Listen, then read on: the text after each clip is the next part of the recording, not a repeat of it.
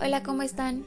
Espero que se encuentren muy bien, que estén teniendo una bonita tarde.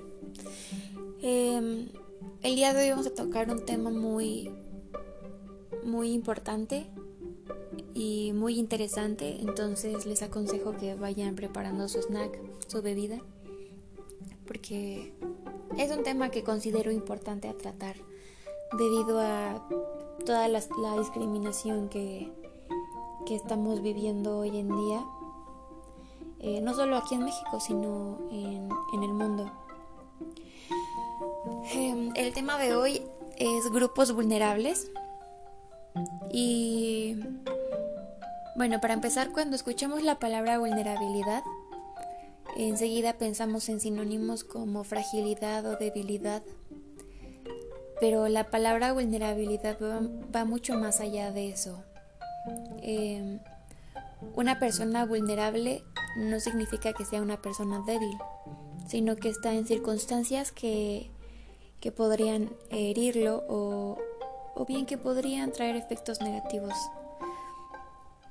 Em, estas circunstancias, ya sea que que sean circunstancias con las que se nace o, que aparezcan eh, durante su periodo de vida. Eh, vamos a empezar con el concepto de vulnerabilidad. La vulnerabilidad es un concepto, un estado en el que se encuentra una persona o bien un grupo de personas propensas a ser lastimadas o heridas, ya sea de forma física, emocional, moral, psicológica, entre otras. Em, tienen una alta probabilidad de vivir una serie de efectos negativos, como se los había mencionado, y no tienen las mismas posibilidades de desarrollo que otros grupos que, que no están dentro de esta situación o que viven desde el privilegio. A este grupo vulnerable se le niegan sus derechos como seres humanos y viven en constante discriminación. Hoy en día nos parece difícil pensar que aún exista discriminación con tanta información y educación, pero ciertamente aún existen muchas personas que, que, que siguen con prejuicios, que siguen con esta intolerancia y que pues sí, su ignorancia los, los lleva a, a fomentar vivir conductas em, discriminatorias. Em, los grupos vulnerables eh, pueden ser bien personas migrantes, personas con discapacidad física o mental, también las víctimas de, algún delito o personas secuestradas o desaparecidas, también las personas de la comunidad, LGBT personas con enfermedades de transmisión sexual, también las personas pertenecientes a un grupo étnico, eh, las mujeres y por supuesto los niños. Em, el día de hoy nos vamos a, enfocar más que nada en este grupo vulnerable que es el de los niños y niñas. Em, como bien sabemos todos, el artículo primero establece que todas las personas somos iguales y como iguales tenemos los mismos derechos, mm, las mismas obligaciones, pero pues no, no estamos exentos aún de sufrir de discriminación aquí en México ni, en el mundo y no siempre eh, se toman cartas en el asunto cuando de discriminación se trata. Hay muchos casos que quedan impunes y, y pues si, si la justicia, si bien la justicia no puede eh, pues con todos estos casos, eh, sí es importante al menos desde el diálogo informar y, y esclarecer un poco más lo que está sucediendo y y desde el conocimiento ir erradicando pues estos actos de discriminación.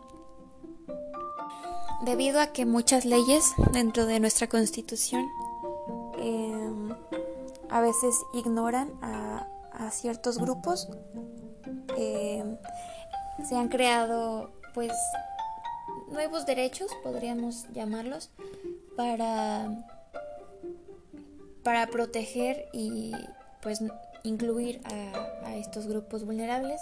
En el caso de los niños existe una convención de los derechos del niño. También la ONU ha creado reglas para la protección de menores eh, privados de la libertad. También una serie de reglas para la prevención de la delincuencia juvenil y para la justicia para los menores.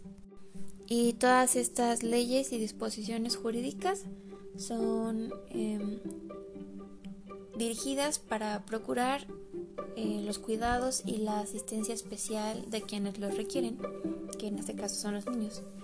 Eh, y esto en cada etapa de su evolución para lograr un crecimiento de, en el desarrollo físico, en el desarrollo cognitivo, emocional y social. Eh, se busca un ambiente familiar y social saludable, porque bien sabemos que dentro de la familia eh, es donde más se cometen pues estas faltas a los derechos humanos de los niños.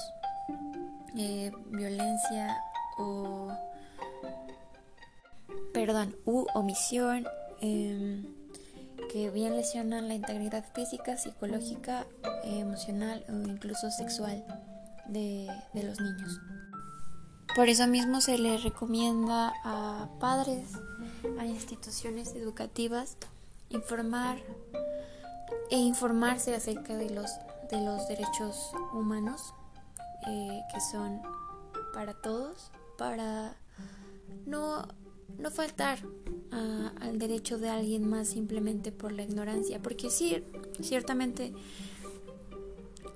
eh, muchos de los casos de falta a sus derechos, a los derechos de sus hijos o de los niños en general, eh, no son por específicamente por malicia o desde un, un estado de conciencia, sino desde la ignorancia, porque repetimos patrones que, que, vivimos también nosotros cuando niños o que vimos eh, y hemos visto a lo largo de, de nuestra vida.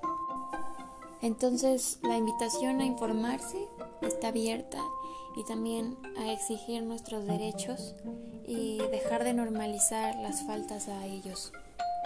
El difundir una vez adquirido este conocimiento e informar a los demás es una de las formas más rápidas para, para el empoderamiento de la sociedad. Es una herramienta indispensable para exigir el cumplimiento y evidentemente el respeto de los derechos nuestros y de todos. También invito a dar visibilidad a los grupos en situaciones de vulnerabilidad eh, porque estos grupos están catalogados así, como lo mencioné en un principio, eh, por la intolerancia, por los prejuicios. Entonces, mientras más voz y, y más visibilización eh, le demos a estos grupos, podremos así lograr de manera más rápida la sensibilización eh, de la sociedad y del Estado a ellos. Y bueno, eso es todo por el podcast de hoy. Em, quedo abierta a preguntas, a incertidumbres, a opiniones. Espero que sigan disfrutando de su tarde y que se informen que compartan el conocimiento.